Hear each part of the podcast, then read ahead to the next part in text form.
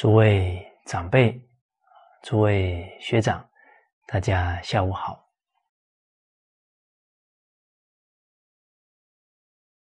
啊，我们群书之要三六零的课程啊，上一次跟大家交流到啊，是贵德部分呢第十个纲目啊学问。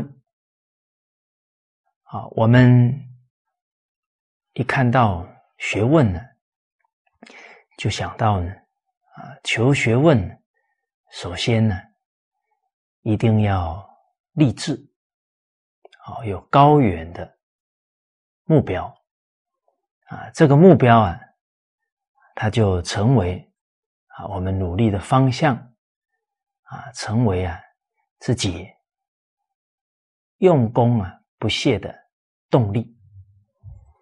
啊，确实，我们看到现在这个时代啊，年轻人缺乏目标，养尊处优啊，就享福多啊，所以人真的没有目标啊，在福报当中啊，他就在堕落了，啊，被这个顺境给淘汰。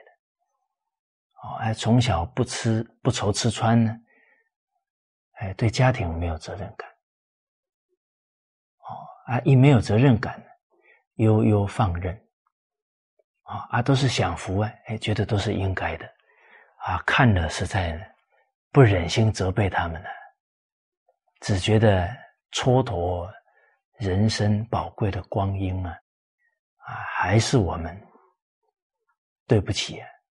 这一代的孩子，啊，因为我们不懂啊，让他从小立志啊，从小有努力的目标，啊，从光宗耀祖、光耀门楣，啊，到为国家社会做出贡献，啊，他从小就是这个态度，他有努力的方向啊，好，而。孔老夫子啊，是至圣先师啊，他老人家啊，修学的心得当中啊，啊，就提到啊，他十五岁啊，就立志于学圣贤之大道啊，这个圣贤大道啊，在大学当中讲的啊，格物致知、诚意正心、修身齐家治国。平天下啊，他人生的目标啊，就是带给天下人安定和平。好，那这个是任重而道远，一生努力不懈的目标。而我们看夫子十五岁就立这个志，所以他的人生能够产生这么大的影响。不是偶然的，哦，那夫子影响的啊，是两千多年来啊每一个家庭的幸福。啊，还有依照夫子教诲的家庭幸福。啊，这个齐家不止齐了他自己的家，齐了天下的家。哦，而夫子的后代。八十几代啊，不衰啊，都出圣贤人了，历朝历代都是啊。我们遇到夫子的后代啊，当官清廉，奉献精神啊，当老师的啊，教学不倦啊，我们遇到都非常优秀啊，在各行各业都做出贡献。好，所以。我们从事教育界的人呢，啊，立志啊，就以孔老夫子为榜样，啊，您呢也可以开啊两千多年不衰的家道，啊，因为难行能行啊，夫子那个时候沉船道统很难，现在也很难了，啊，您有这一份承担，这无量的功德啊。就庇应你的后代子孙，不止家庭受益。我们看到历朝历代啊，只要奉行夫子的教诲啊，依他的教诲去为政，一定啊成就一个盛世，好治国。而现在美国都将孔老夫子圣诞啊定为教师节，等于夫子已经成为天下人的老师了。哦，他为整个天下的安定和平啊做出贡献了。而七零年代汤恩比教授啊，他是研究整个世界的历史文化，啊，他有通盘的领会呀。啊，一个英国人讲到了啊，解决二十一世纪的社会问题啊，要靠孔孟学说跟大乘佛法啊，就是要靠中华文化儒释道的教育了。所以，夫子的教育啊，夫子的智慧啊，将对于二十一世纪啊。是能不能走上安定幸福啊？关键的指导智慧了啊！那当然，首先呢，人人弘道啊，我们华人呢，啊，中国人呢，得先好好学习夫子的教诲啊，自己能修身齐家治国啊，进而啊，为世界。尽一份我们的本分，啊，带给世界安定和平。好，所以学首先要立志，啊，立了志向呢，啊，我们看到前一节课我们一起交流到的句子，啊，一百五十一句，开头便说：“学不见。”所以自己也，啊，教不厌，所以治人也。这教不厌，代表他有利益天下之心呢，他才会不辞劳苦的啊去讲学啊，就像夫子啊，像释迦牟尼佛啊，像啊伊斯兰教的穆罕默德啊，基督教的耶稣基督。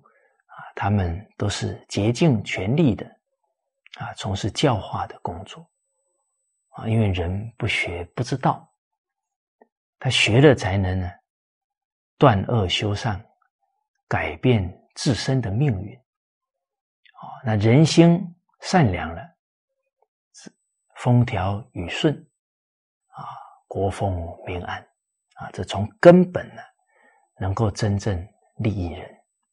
啊，根本呢，化解人世间的灾难。而学不厌啊，学不倦，也提醒我们学习啊要主动。啊，任何学问有成就的，绝对不是父母督促啊，老师叮咛，这样不可能呢成大气候。啊，都是自己啊主动。而且精进不懈啊，不厌倦，就是很有恒心了。下功夫啊，在自己啊，这又告诉我们，学问首先呢，下手处呢，在对治自己的习气啊。所以物格而后知至啊，你不对治习气，去掉烦恼啊，那我们就变成。习气的奴隶啊，欲望的奴隶啊，就谈不上去利益别人，自己都变欲望奴隶了，不可能利益别人。啊，所以必须格物啊，物格了，烦恼轻，智慧就长，所以叫知智。啊，有了智慧，有了绝招，时时关照自己的心，啊，成不成呢？意正不正？啊，念头一不对呢？他马上不怕念起，只怕觉迟啊！他那个诚意正心呢，可以保持啊，心正啊，他的修养不断提升啊，修养提升了，自自然然唤醒身边家人朋友的本善之心，啊，产生正己化人的效果。哦，啊，家齐，你的家庭、你的团体，又是社会的榜样，啊，达到啊影响社会国家的力量，而且这个力量啊很自然，哦，不用刻意去广告。啊有心的人呢，自自然然来向他请教。哦，我们看教育界吉林松花江中学，啊，我看去过他们学校参观的，应该几百所学校啊，跑不掉了。哦，前不久啊，我们有机会啊接触啊江苏一家民营企业啊固德公司，啊，他们员工有三千人。哎他们落实了啊师长提的家文化的理念，他们的员工啊很团结，而且三千员工啊不打卡啊，这个董事长讲，哎呦回到家还打卡的 啊，信任每一个员工啊，都爱这个家，都为这个家付出。有一个员工啊。离职五年了，后来啊生了重病，啊，同仁一知道啊，马上整个公司啊发起啊捐款，就连离职五年的员工啊都当家人一样看待，啊，赶紧啊把钱啊给他送过去啊，啊助他一臂之力，啊，这是最危急的时候。啊，所以这个公司啊，什么微软啊、IBM 啊，很很多大的公司啊，都去他们公司挖宝，超过一千家，所以他就把自己公司建好了，加起来，确实产生了对整个国家社会非常好的影响。啊，当时我们在看到。啊，他谈到他公司是怎么经营家文化。那马达加斯加的大使，啊，马其顿的大使，他们听完以后说啊，说我们以前的印象啊，觉得在中国啊，好像劳工啊，有时候都会被这个老板欺负的。哦，怎么你这老板这么好？哦，所以您看呢，一个企业、一个团体依照老祖宗的教诲去做啊，真的是让中国人呢，在世界上啊都得到人家的尊重。哦，那个大师说看了很感动啊。哦，这甚至于说，哦，以后，呃。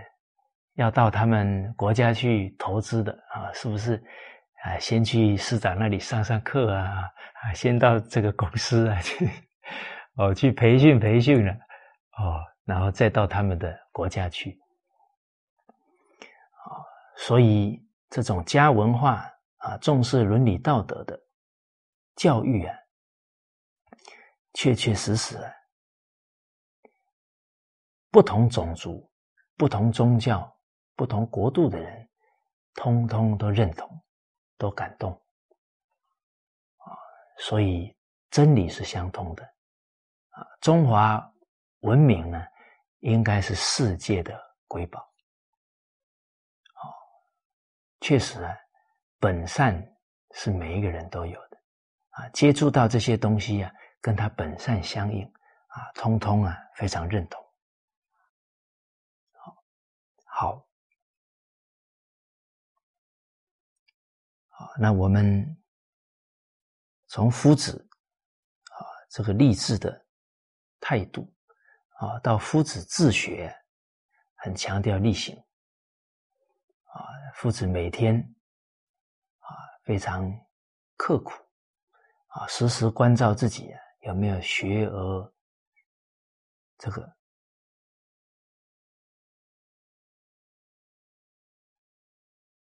德之不修啊，学之不讲，文艺不能喜，不善不能改，是无忧也。啊，每天都在道德学问当中下功夫，啊，在自己的习气当中啊下功夫，啊，所以确实都是做到啊，啊，学不厌，啊，啊，还有自己的功夫。我们看到下一句啊，一百五十二句，啊，这一句当中，哎，也都告诉我们。求学很重要的一些态度啊，君子学以聚之。那学问要不断的积累啊，不怕困难。问以辨之啊，代表求学问呢啊，不不懂的啊，心有疑随杂技，救人问求却意。哦，那这一点呢很关键。那能清人无限好啊，但我们得要好学好问啊，才能得大利益啊。所以养成一个习惯啊，听不明白的啊，看书看不懂的，赶紧把它写下来啊。遇到专攻这方面学问的人啊，有经验的人，哎，赶紧向他请教。我们想想呢，怎么我们这个请教人家学问这么不主动？这是结果。原因是什么呢？没有动力。那为什么没有动力呢？因为没有发愿，或者发愿发的呢不彻底，没有保持。好，比方我们从事教育工作。啊，韩愈先生说：“师者，所以传道授业解惑也。”我们真正以这个为我们的本分，我要传道，啊，要让学生们都能明白人生的道理，人生的意义是什么。那我得先懂道理呀，我得先活出有意义的人生呢。哇，那他的学习呢？那是决定了，是主动积极的，因为他早一点明理，他就早一点利益学生，所以这是他慈悲是动力啊，利益学生是动力，哦，所以他一不会了，他就去请教别人，他怕误人子弟啊，他要解惑啊。那他自己还在迷惑当中，他怎么去帮人家解惑？好，所以不能主动学习、主动发问，是我们的使命感不足。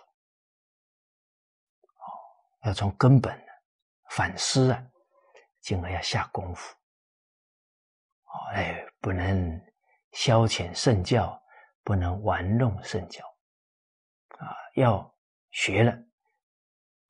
就一定要把它学彻底啊！就像《中庸》里面啊啊，有福学啊，学而不知啊，福错矣。他一定要把它学到位，他一定要把它行到彻底。好啊，这个是有志气啊，做圣贤的好弟子，宽以居之。那这个提醒我们。学圣贤的学问呢，是一定啊，从厚道学起，忠厚，哦，不苛刻，有宽恕的态度，啊，仁以行之，啊，这个仁慈博爱的精神呢，终身奉行，啊，广行于天下，啊，所以夫子对子夏，啊，讲到，汝为君子汝。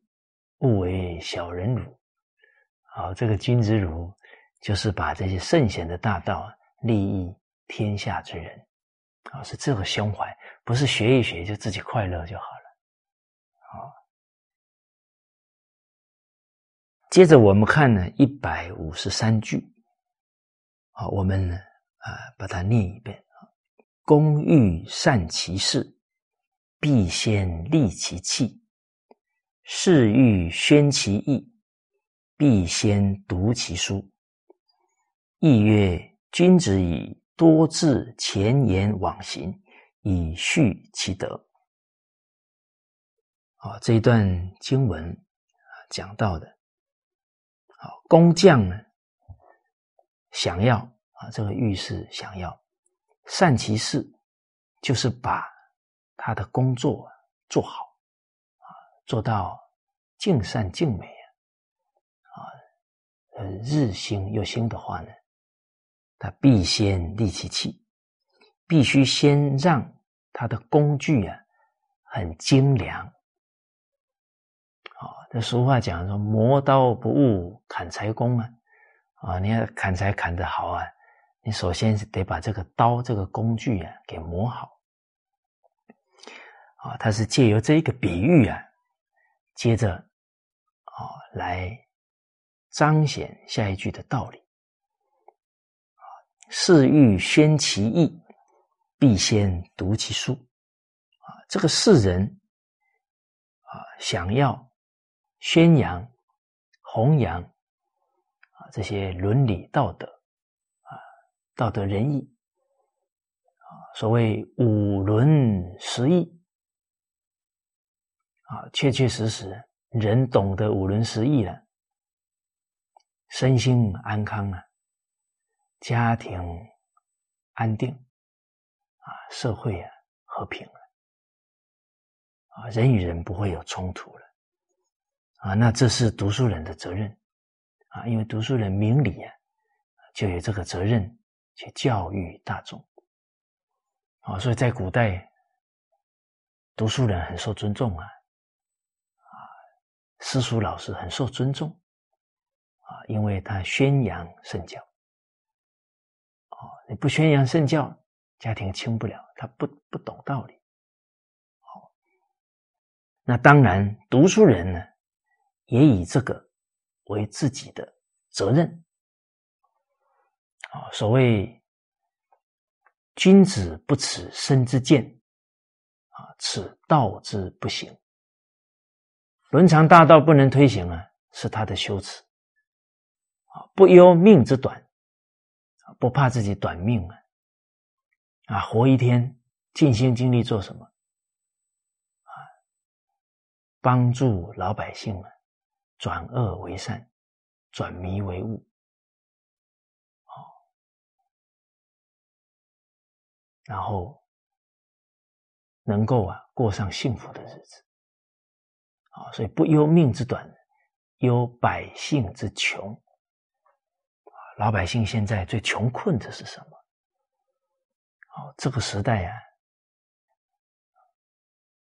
不单是穷在生活啊，很多地区是很富足的，穷在呢思想观念的错误偏颇，结果造成一生的痛苦。哦，现在忧郁症啊、自杀的人太多，那很多都是价值观的偏颇，从心理上的。烦恼、痛苦，延伸到身体的疾病，以至于家庭、社会的劫难。哦，我曾经啊，第一次到上海，啊，那已经是两千零四年的时候了。当时候有一位女士，啊，她也是。企业界的人啊，他认识很多企业家啊，他跟我说到，他说他有很多企业家的朋友，他们呢穷到只剩下钱而已了啊！我当时候印象很深呢，所以在读到这一句说“忧百姓之穷”啊，就体会到真的人啊没钱呢。但是心里很朴实，哦，很知足常乐啊，他日子还很好过。哦，就像啊，我们有朋友啊到西藏去，他们连菜都吃不上啊，只有青稞面可以吃啊。你真的要吃青稞面以外的啊，什么黄瓜啊，啊，这个马铃薯啊这些东西，你要吃那个东西去买要四五个小时的路程。他们生活啊，在我们大多数人一看，哇，拜托啊，那那还是人过日子吗？可是人家的笑容这么灿烂。那么好客啊！他家里已经很很没有这些好粮食了，那看到客人来了，盛情款待啊，重义啊，啊，轻利，不会想自己。哦，所以真正人生的快乐，不是拥有的多了，而是懂得感恩，懂得知足，不去计较。那我们朋友还提到啊，他说他们住到旅馆里面去，啊，然后呢，那旅馆呢都没有锁的，结果一个十九岁的女孩看了就就发火了，说我们东西都放在这里，你们怎么连一个锁都没有？啊，那服务小姐说，我们从来不丢东西的了，啊，你放心，你放心。啊，他他还是不能接受，啊，他说你赶快去给我买一个，不然你的服务太差劲了。他说我帮你看，他还是不愿意，这个没办法，人家只好去买一个锁了。啊，这个使我们反思到啊，到底是这个从大都市来的人文明，还是住在西藏的人文明啊？人家是夜不闭户啊，路不拾遗啊，人家做到了啊！我们在城市里面这些种种现象是不正常的，我们还觉得我们比较有见识啊，啊，这样叫正常。哦哦，所以看起来啊，好像是穷人比较穷困的。我看这个时代越有钱的人越危险呢。烦恼越多啊，有时候打开报纸，哦，某某地区首富自杀，这么有福报啊，就因为人生不知道意义何在，不知道怎么去掌握人生的方向盘，最后变成啊令人伤痛的结果。那不只是其这个这么有钱的人，我们看每一年。大学生、研究生、博士生自杀的这些学历都很高啊，而且很多都是名校啊。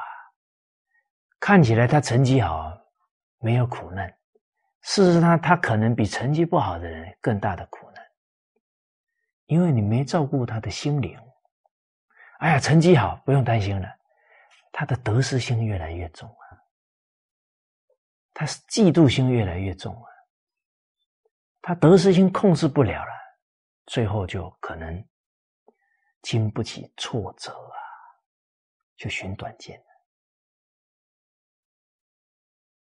假如有老师、有读书人教导他孝悌啊，念父母的恩，这种悲剧就不会发生了。所以是读书人宣扬伦理道德。刻不容缓呐！啊，真的是有百姓之穷的人呢，决定了尽心尽力啊，提升自己，去利益他人。韩国人啊，曾经啊，啊，这应该也是这十来年的事情了。社会啊，动乱，离婚率、犯罪率越来越高。一群读古书的人呢，啊，在他们祖先啊牌位前呢忏悔，啊，说他们读圣贤书啊，啊，却不能够改善社会风气啊，是他们的过失。啊，我们听到这一段，很感动啊。这确确实实读书人的气节。好，我们想起啊，孔老夫子讲的啊，诗书之不讲，啊，礼乐之不习，某之罪也。啊，夫子说道。诗书这些伦常大道，没有人去宣讲啊；礼乐啊这些教化啊，没有人去发扬，没有人去奉行啊，都是他的罪过啊！所以夫子是我们读书人呢，永远的效法的一个榜样。而君子务本，本立而道生。我们时时啊下功夫啊，要从根本。读书人发的这种志向啊，弘扬大道，但要从哪里下手呢？必先读其书，先觉觉后觉啊。他自己得先明理觉悟了，他才有可能去能觉悟他人。啊，所以《大学》开篇就讲：“大学之道，在明明德。”自己呀，要下功夫在恢复明德啊。明是智慧，德是德能福分。啊，自己要下这个功夫。那要恢复自己的明德啊。首先要知道障碍在哪里明德是本有啊，他现在是被分别执着啊，被习气给障碍住了。哦，那你你读书了，你就明白啊，明白叫理解了啊，理解了，接着呢要力行啊，所以明理啊，叫看破了，看懂了。看清楚自己的分别执着习气在哪，好，那行呢？力行呢？是放下啊，放下习气，放下分别执着，那就可以恢复啊明德。好，那我们真的没有读经书啊，我们真的没有听经啊，确实啊都不清楚自己的问题在哪里。哦，你比方我们读经啊，物自暴，物自弃，圣与贤，可循志啊。读明白这一句啊，怀疑自己啊，这个疑心放下啊，把自信心找回来了。好啊，这是读经。我们听经啊，听懂一句啊，就知道怎么样下功夫。啊，我们听师长讲到了，念头里面呢有高下见呢，就是傲慢。哇，高下，我长得高，他长得矮，我学历高，他学历差，我家有钱，他家没钱，啊，我先学传统文化，他后学传统文化，哎，我有智慧。他没智慧，这个高下的念头啊，很可能念念相续啊，但没有师长这样点出来讲明白，我们真不知道啊，起心动念呢都是错误啊，啊，学了老半天都没进步，因为根本不知道问题在哪，啊，这发现自己的过失啊，叫开悟啊。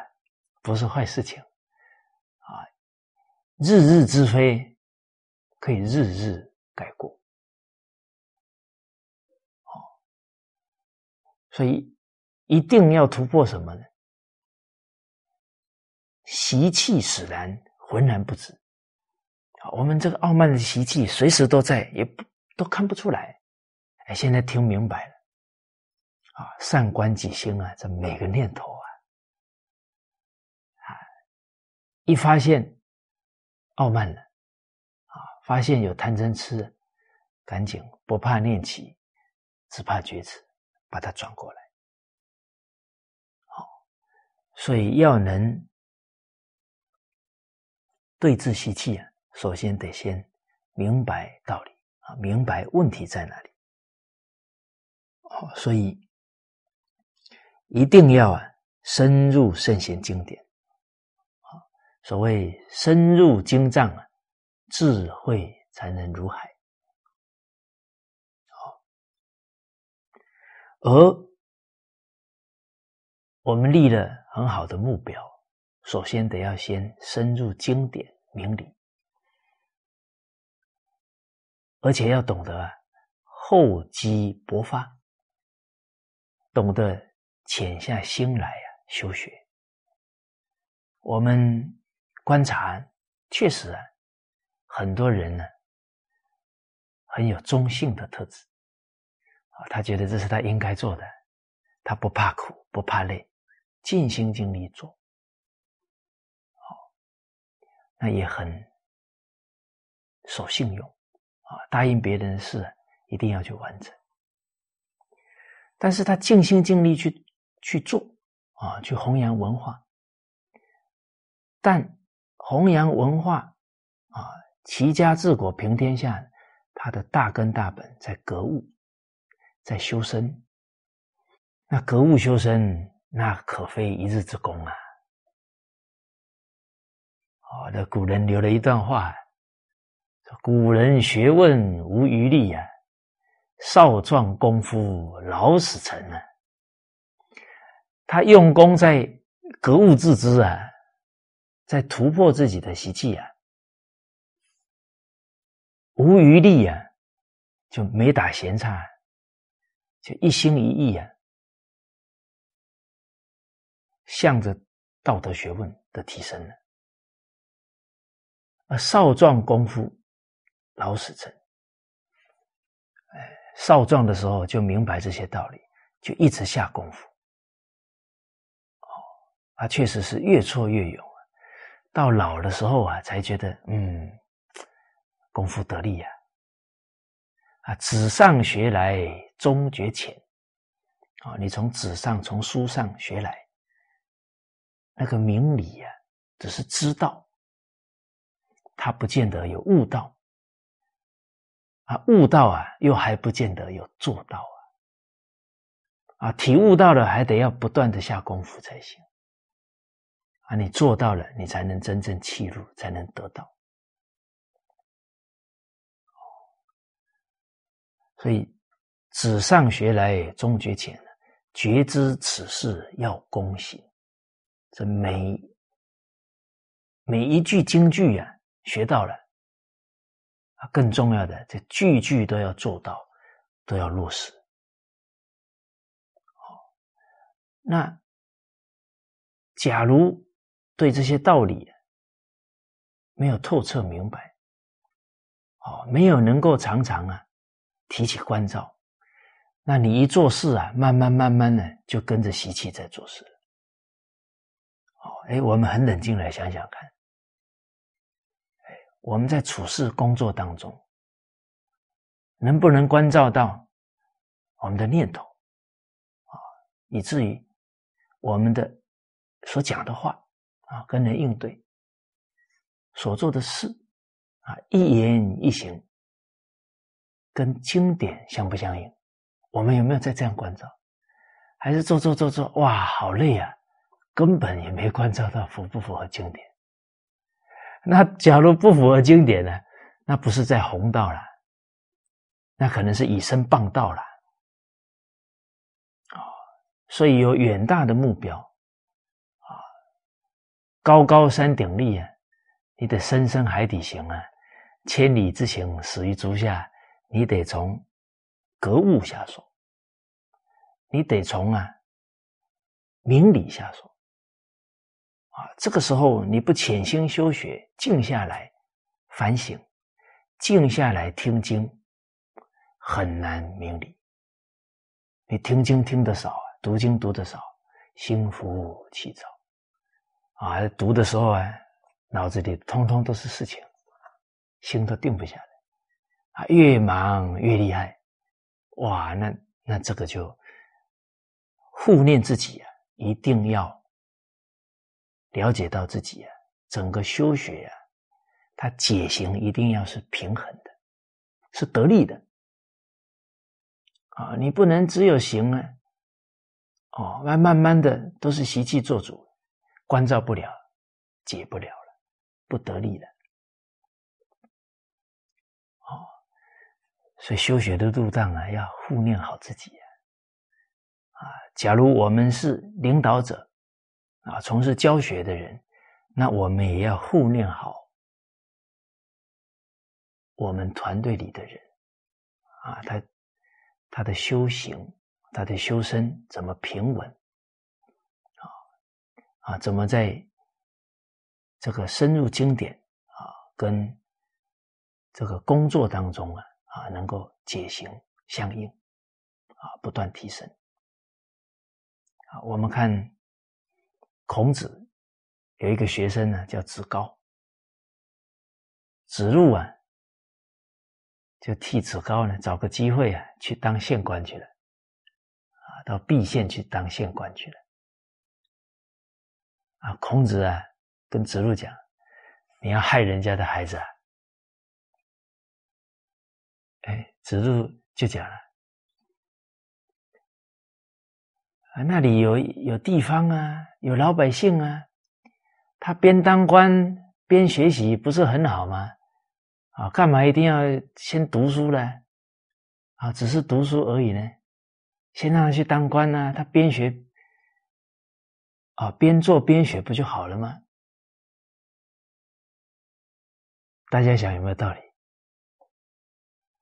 哦，其实哦，我们现在学传统文化，只要学半年一年了，讲什么都很有道理。啊，道理大家都很会讲。但是啊，给人家出主意啊，到底适不适合那个人？理讲的好像听起来没错啊，那叫气理啊，气不气机？子高的整个学习状态能不能平稳？孔子最清楚啊。子路是同学呀，他是依他的想法给人家建议啊，所以孔子说：“你不要害人家的孩子啊。”啊，这个子子路也讲出一套道理出来。这个孔子说啊，最讨厌的就是好狡辩的人。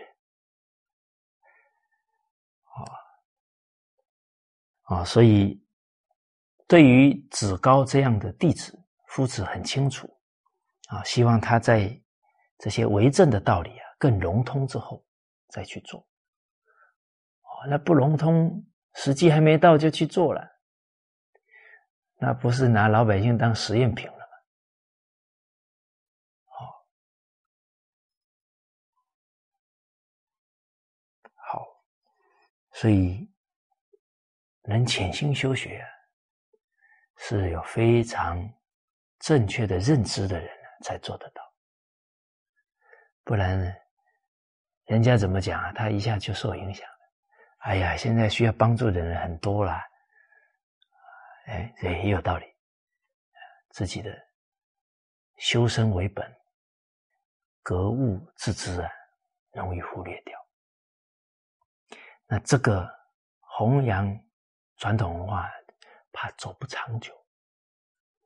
所以很多人也很努力啊，做到最后烦恼很多了，不愿意做了，啊，否定团体，否定传统文化，这个也有。啊，所以他认知正确的，有这个基础，正知正见，他走得长远，都不会有这些情况发生。好，接着呢，《易经》里面呢讲出来，啊，用《易经》的话呢，君子以多自前言往行，以续其德。这一段经文呢，也讲到了呢。读书啊，明理，而且读书的时候啊，记住了很多宝贵的教诲啊，时时关照提醒自己。读书又能看到很多历史上圣贤的风范，效法他们，学习他们。所以多字这个字啊，是能把它记住。啊，言字旁这个字，记住以后啊，又能不忘这些教诲，不忘这些榜样啊。哎，向他们学习，好前言往行，就是能用心啊领悟古圣先贤啊历史上这些留名青史的人啊他们的家言义行，进一步啊以续其德啊，能用这样的态度来求学的啊，就能这个续啊就是培养。就是积累自己的德行。我们看到这个前言往行啊，就想到啊，比方我们一想到孟子，哎，他有哪些前言啊？哪些家言提醒我们？哦，爱人不亲，反其人。治人不治，反其志；理人不达，反其境；行有不得者，皆反求诸己。哦，孟子这一段话，我们印象就很深了。啊，你用爱心啊去对待那个人，反而不能让他跟你很亲爱。啊，要反过来，哎，我这个仁爱心是不是真的？哎，是不是我有控制的念头？还是我没有设身处地，以他能接受的方法去对待他？啊，他爱人不亲，反其人；治人不治。啊，我们做管理工作，啊，带领底下的人，还不能把他们管理好，啊，反其智。哎，我的智慧不够。啊要赶紧啊去提升，礼人不打啊，我们对人很有礼貌，那对方好像不是很接受，不是很理理会我们啊，那是不是我们还是这个态度、内心不够恭敬啊？人家可能觉得啊，你这是做表面功夫而已的，好，所以任何事情。任何的因缘啊，只要结果不如意呀，好，不要指责对方了啊，能反省，反求诸己啊，从自己心地下功夫啊。所谓依报随着正报转，自己的心念一转，这些人事环境啊，就跟着起变化了。道家也讲正己。化人，我们想到曾子啊，他的前言往行，那曾子不简单了啊。我们在德育课本哦，你看他伺候他的父亲这么恭敬啊，在一旁恭恭敬敬伺候父亲吃饭啊，每天晨昏定省。他父亲喜欢吃的，其实已经没有了。啊，父亲说：“还有没有啊？”他妈说：“有，赶快再去想办法。”你说：“就为了父亲啊，啊，能让父亲高兴啊，他再怎么辛苦啊，他都很欢喜啊。啊，这心中只有父母啊，在这二十四孝当中啊，表现的淋漓尽致啊。好，包含这个贞子啊。这个能跟母亲啊连心啊，这种德行啊，我们想到颜子，颜子讲人顺何人也？与何人也？有为者亦若是。哦，记这些话很好啊。你一想起来，马上充电了。啊，事不可以不弘毅，有为者亦若是。啊，行有不得，反求诸己。你不断的这么去关照啊，去反思，确确实实那个德行就不知不觉就在提升了。你能念念保持这个态度啊，那这个学三年五年一定可以成圣贤的。好，那德育故事当中啊，都是表现出来的啊，跟八德相应的这些啊，令人呢感佩的风范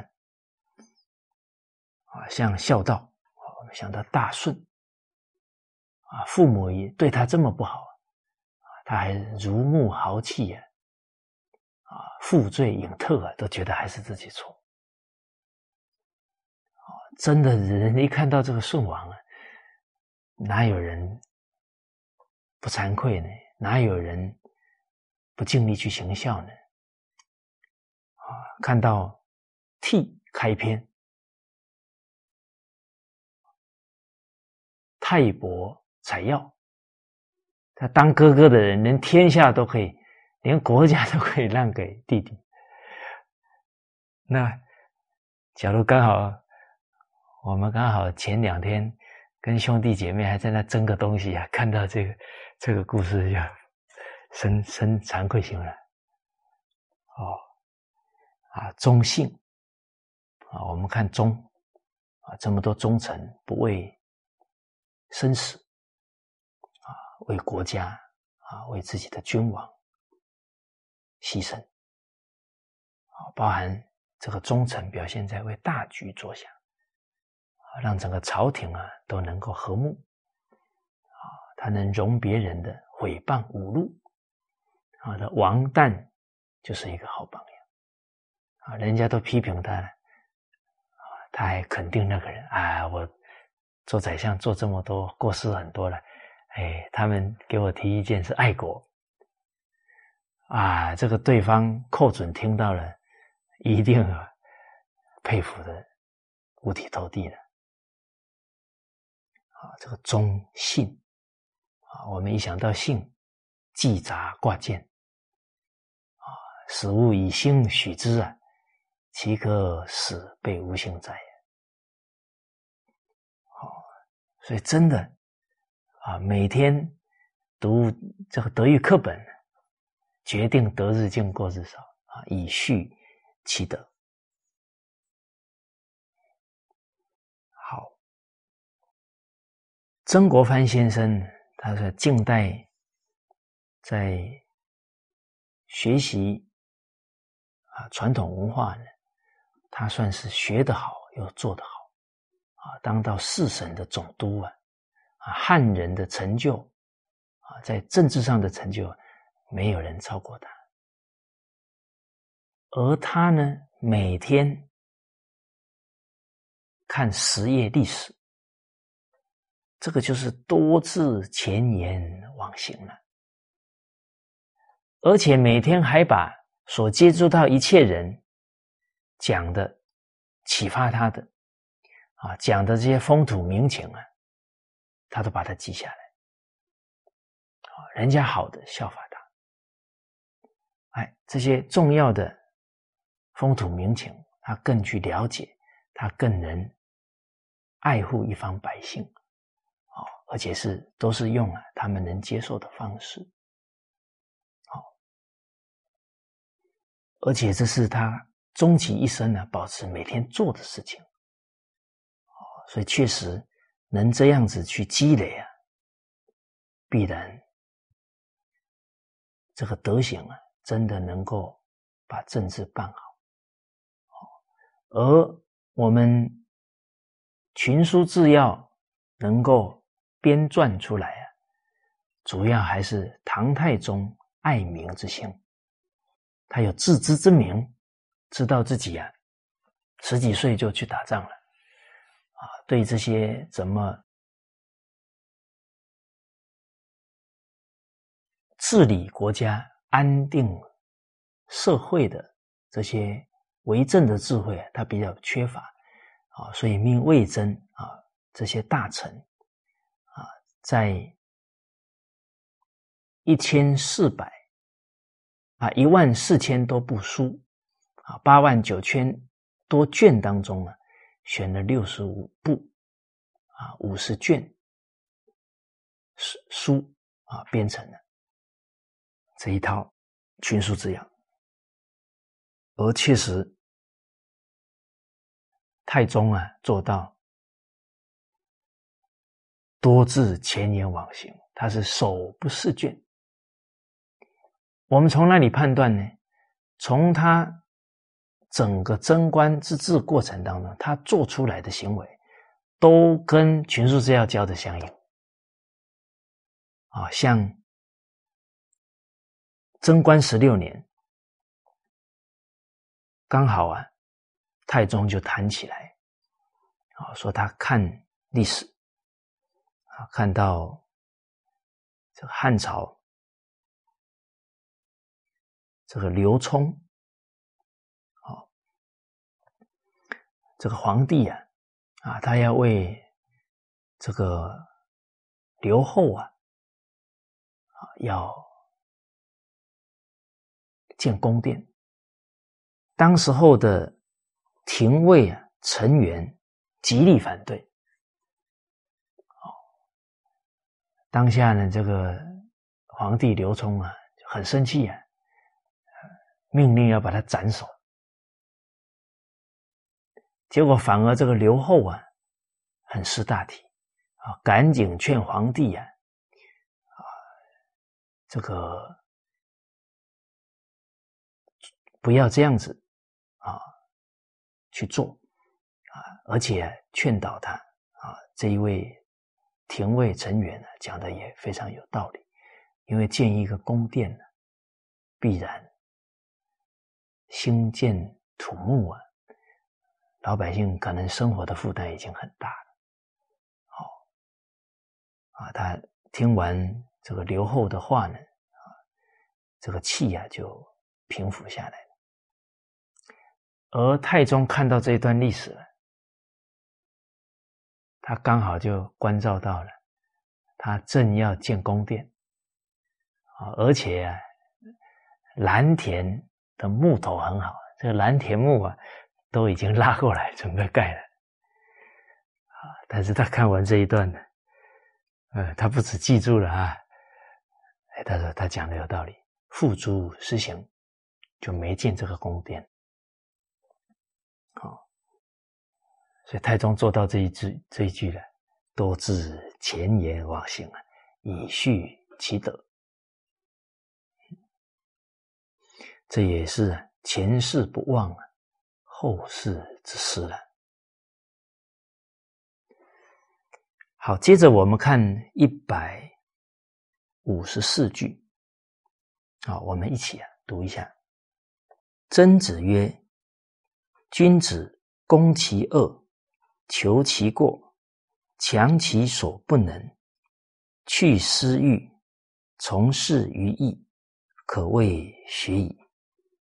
好，这个上一句啊，又让我们明白到，求学问呢，要先明理，要有很多的好榜样，要有很多的京剧啊。能领纳于心啊，时时提醒自己。啊，接着曾子这一段呢，哎，让我们体会到什么是学习的实质。啊，这个学习要重实质，不重形式。啊，不是说哦，你背过多少部经了，啊，你读过多少书了，就是学问。这是知识啊，真正解行相应，真正做出来了，这个才是真实学问。好，就像《格言联璧》里面有讲到啊，竭忠尽孝谓之仁啊，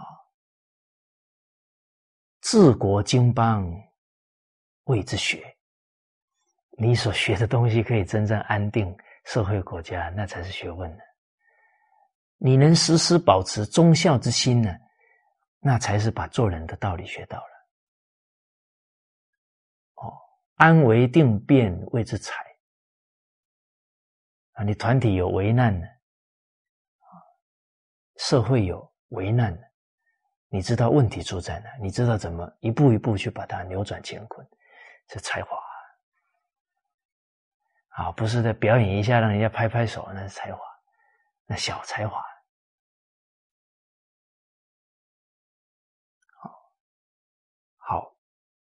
所以从曾子这一段话，哦，以至于从《论语》里面一些教诲，我们就更明白求学问的实质。啊，你看《经论语》里面讲：“君子食无求饱，居无求安。”啊，敏于事而慎于言，就有道而正言，可谓好学也已。求学问的人一定是清心寡欲啊！他假如欲望很重啊，那他拿这个学问干什么？去求得他的功名利禄而已啦。他不是不是有利益天下的存心了吗？哦，所以为什么清朝末年以后，人对读书人不尊重？那读书人都变成拿着学问去谋他的功名了。所以夫子这一段话，在这一两百年，就值得我们读圣贤书的人行事了。哦，要重义轻利啊，这个自私自利啊，自我的享受要淡。哦，生活啊，知足就好了。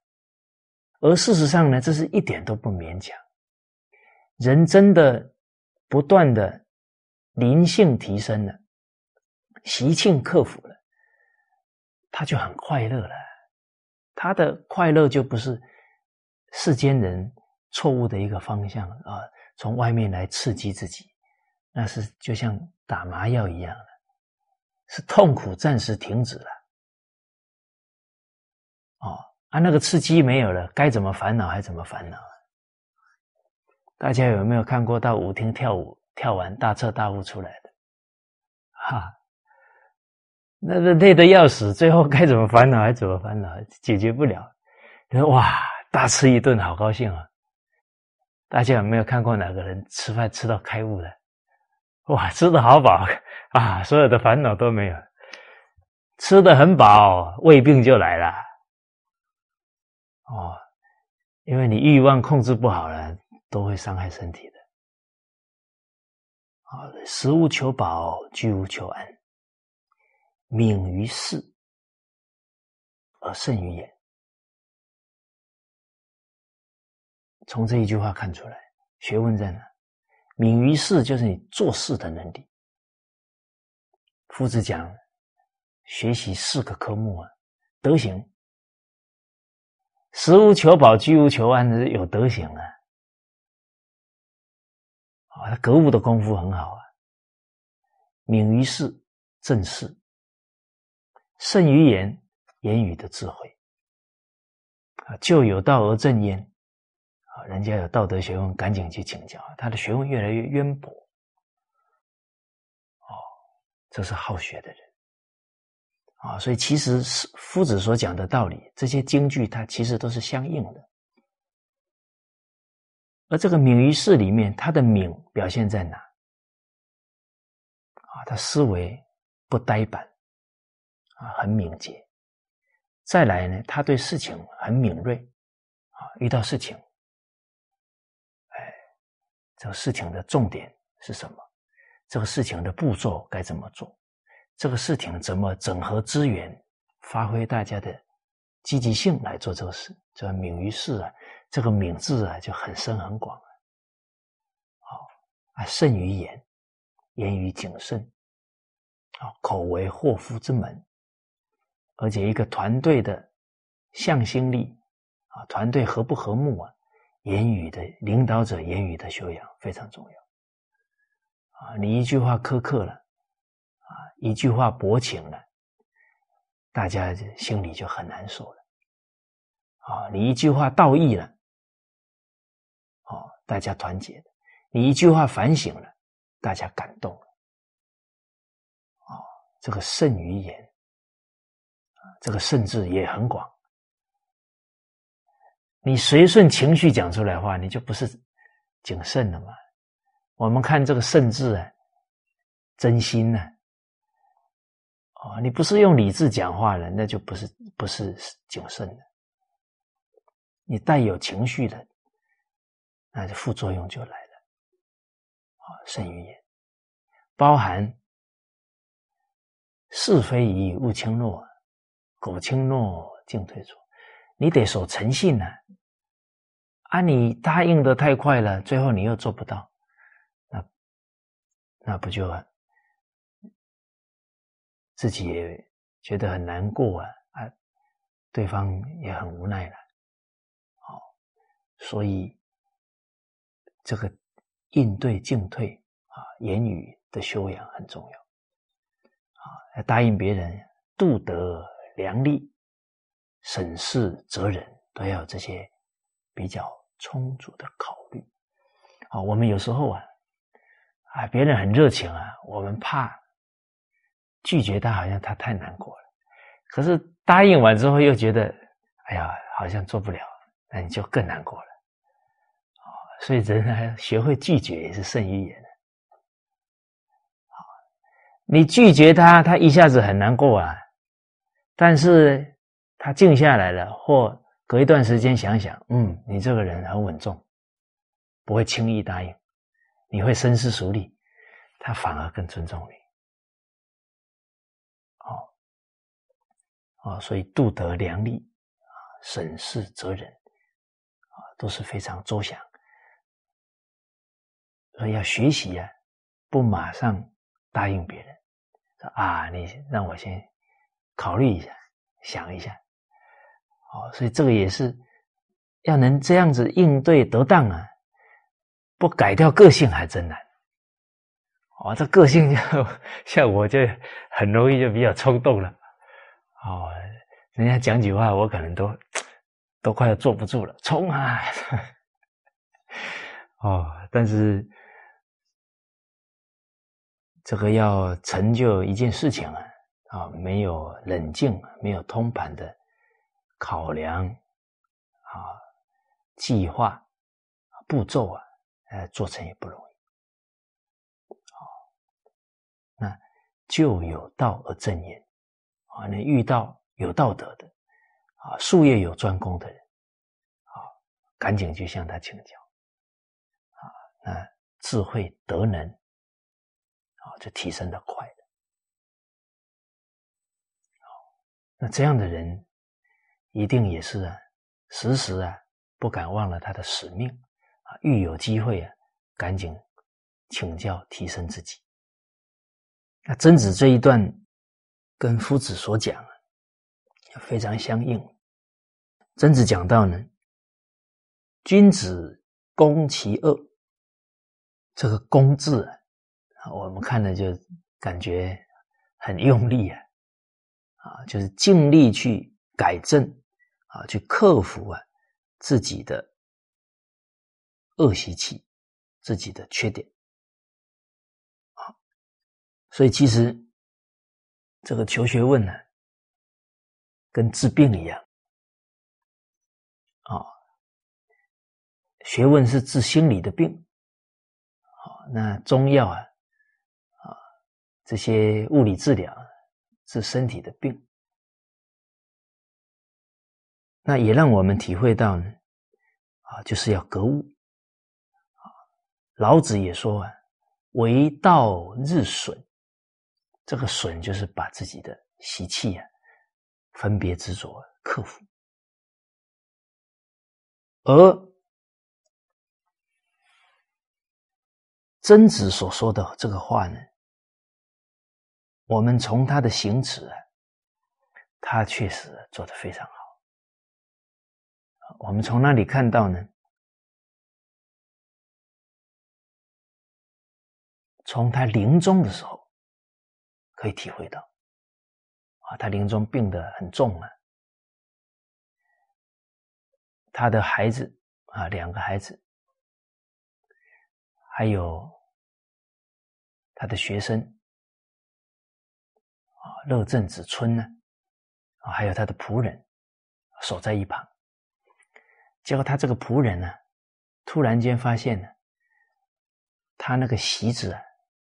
啊，是大夫大夫送给他的，哦，不是他这个身份呢用的席子，发现了，啊，就讲出来。那曾子啊，他特别重视礼教啊，他马上啊告诉孩子学生，赶紧把我的席子换成啊，是符合我的身份的。好结果，孩子反而对这个仆人呢讲的话就不高兴了。父亲病成这样了，你还讲这个话？父亲啊，明天再换吧。啊，你现在病得这么苦痛苦了，啊，结果当下贞子就讲了，说你们呢？爱我还比不上这个孩子啊！君子之爱人呢，以德。他是为了成就我的德行啊，来爱护我、提醒我。戏人之爱人以姑息啊，一般这个戏人就一般人呢，可能不明道理的人，啊，他爱人变成什么？姑息他了，啊，他有错，袒护他了，那就真的是害了对方了。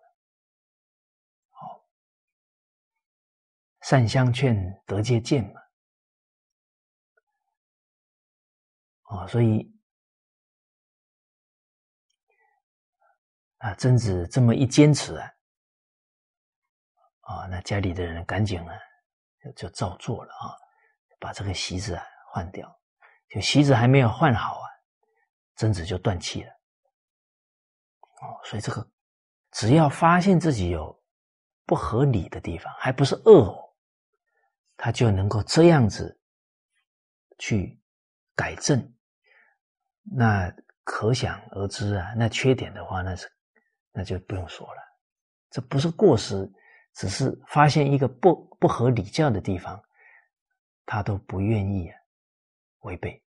哪怕他身体再苦，哦，我们看子路也是令人动容啊！啊，他临终啊被人家刺刺伤了，他都不忘啊夫子教他啊，君子啊帽子要戴正，所以临死这么危急都不不愿意忘了夫子的教诲。好的，君子攻其恶，求其过。这个求啊，在检讨反省自己的过失，用什么方法呢？自己读经、听经，对照自己啊，或者虚心向人请教啊啊，希望他们哎，旁观者清啊，给我们提醒啊，这个都是求具体的一个做法。而确实啊，这个求其过啊，并不容易。哦，当局者迷啊，有时候不容易看到自己的问题。哦，所以《弟子规》当中讲到的，见人善即思齐，见人恶。即内省，哎，那也是一个能够反思，哎，他的过失我有没有？就很容易借由别人的过失啊，赶紧来反省自己。哦，啊，有这个态度啊，啊，每天接触一切人，好的你跟他学习，不好的他也是你的善知识，他让你反省自己，这样要求其过啊，就比较容易了。哦哦，所以修道的路上啊，啊，专求己过啊，不责人非啊。为什么呢？因为专求己过啊，时间都不够用。假如还去责人非了，你整个精力啊、专注力就通通啊被牵动过去了。哦，那从哪一段话可以明显感觉到确实如此呢？啊，从子贡啊有一次啊批评别人啊，夫子给他的提醒啊，就完全可以展现出来。啊，《论语》里面讲，子贡方人，啊，方人就是批评、指责别人。子曰：“次也，贤乎哉？”哦，他提醒他的学生：“哇，你很贤德了吗？可以批评人了吗？”哦，夫我则不暇。夫子说他不暇，就是根本没有这个闲工夫啊，去。去看人过，甚至去批评人家了。啊，确实，真正用功对治自己习气啊，都觉得二十四小时不够用。那一去看别人过失了，自己的觉照力就越来越差，脑子里都是别人的不好，对人的成见啊，然后那种指责啊、傲慢。嗔恨心就一直在那起来，一直在那绕。哦，不察觉哦，会变成习惯。好，变成什么事都是先检讨别人。好，功于论人者，察己必输了。他慢慢的没看到自己的问题，都是看别人。那这个就跟圣教不相应了。啊圣教呢，是心性之学，是内学，它向内求，不能向外看，向外指责，啊，向外要求了。好，所以在经典当中呢，讲到啊，善护口业，不讥他过，啊，不批评别人错误，指责别人。啊，反而应该先求自己这过。哦，你包含哎啊，他真的做错了呢，他做错了，我也求其过。第一个，他的错我有没有？第二个，他错的时候，我用什么心态来对待这个事情？一一察觉，哎，我的心错了。哦，见人错事，不指责，要协助。哎，我一指责了，我又错了，为什么？啊，事情已经发生了，你指责于事无补啊！你得赶快先体谅他，跟他一起收拾善后啊！这个时候指责只是情绪化，对谁都没帮助啊！那不是又发觉我们很容易动情绪的过失了吗？啊，很不能设身处地的啊，去为他设想了吗。那这个术道不有又缺乏了，哦，所以是任何时候啊，不管发生任何事情，只有自己是学生呢，才能求其过了。强其所不能，这尽力啊，突破自己不能做的事情，啊，强化自己啊缺乏的部分。哦，哦，所以连这个能力啊都要精进，都要不断提升。啊，所谓三达德：智、仁、勇。智慧要不断提升，啊，习气要不断突破，啊啊，这个仁慈之心啊，心量要不断扩大，啊，勇气，啊，这个下大功夫。提升能力啊！今天我们从事管理工作，哎，自己管理经验啊，这些道理比较缺乏，啊，赶紧下功夫。啊，我们见到很多长者啊，他们很有责任感，啊，所承担的事情需要哪些能力啊？啊，那一段时间呢，啊，睡觉睡得特别少，啊，那既然是团体需要了，哪怕他自己这方面比较缺乏，啊，挑灯夜读，赶紧要把很多事情搞清楚啊，把必须要的能力啊积累起来。哦他们都是非常有勇气去承担。好，那尽力呢，突破自己做不到的啊。我们看到这一句啊，就想到孟子讲啊：“天天将降大任于斯人也。”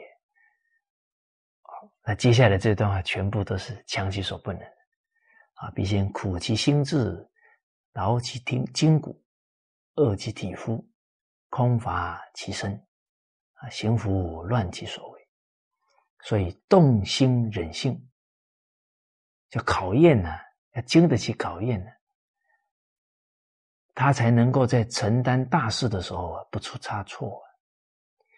他脾气不磨掉，真的负责事情了，那一定坏事的。啊，所以有一句话讲到：良好的个性啊，胜过卓越的才华。他有再好的才华、工作能力，只要个性不好，傲慢不能容忍，他不能凝聚人才。啊，嗔恨心大了，常常发脾气啊，这整个团体的。气氛呢，就受很大的影响。好，所以真的有志于啊承担大任的人，一定要从改个性下手。好，啊，所以孟子这一段话后面举了好几个呢历史人物啊。这一段经文讲到，啊，舜发于犬母之中，啊，舜王是一一代圣王啊，但他以前是农夫啊，啊，他很刻苦去做那些工作，啊，傅说举于版竹之间，这傅说也是三代的名相，啊，商朝的名相。这名相有高度智慧的德行的呢，他也曾经当过建筑工人啊，他能屈得下来啊，时机不到啊，他不着急啊，啊，交阁举于鱼言之中，他曾经在菜市场里面鱼言这些商贩之中，他也是名相。啊，管夷吾局势，管仲，他从哪里被推举出来？监狱里面了，他被关起来了。那个士就是指监狱官呢。啊，这些都是经过考验的人啊。我们讲到这里，想到沈木鱼老先生呢，啊，他也曾经哦落难了，到监狱里面去，那也是强其所不能的。啊，孙叔敖举海，百里奚举于市，这些都是楚国的名相、秦国的名相，他们曾经都落魄到这个程度啊，他没有怨天尤人啊。哦，百里奚是秦穆公的名相啊，他还是被用五张羊皮把他买过来了。你看，不过秦穆公不简单，他有慧眼。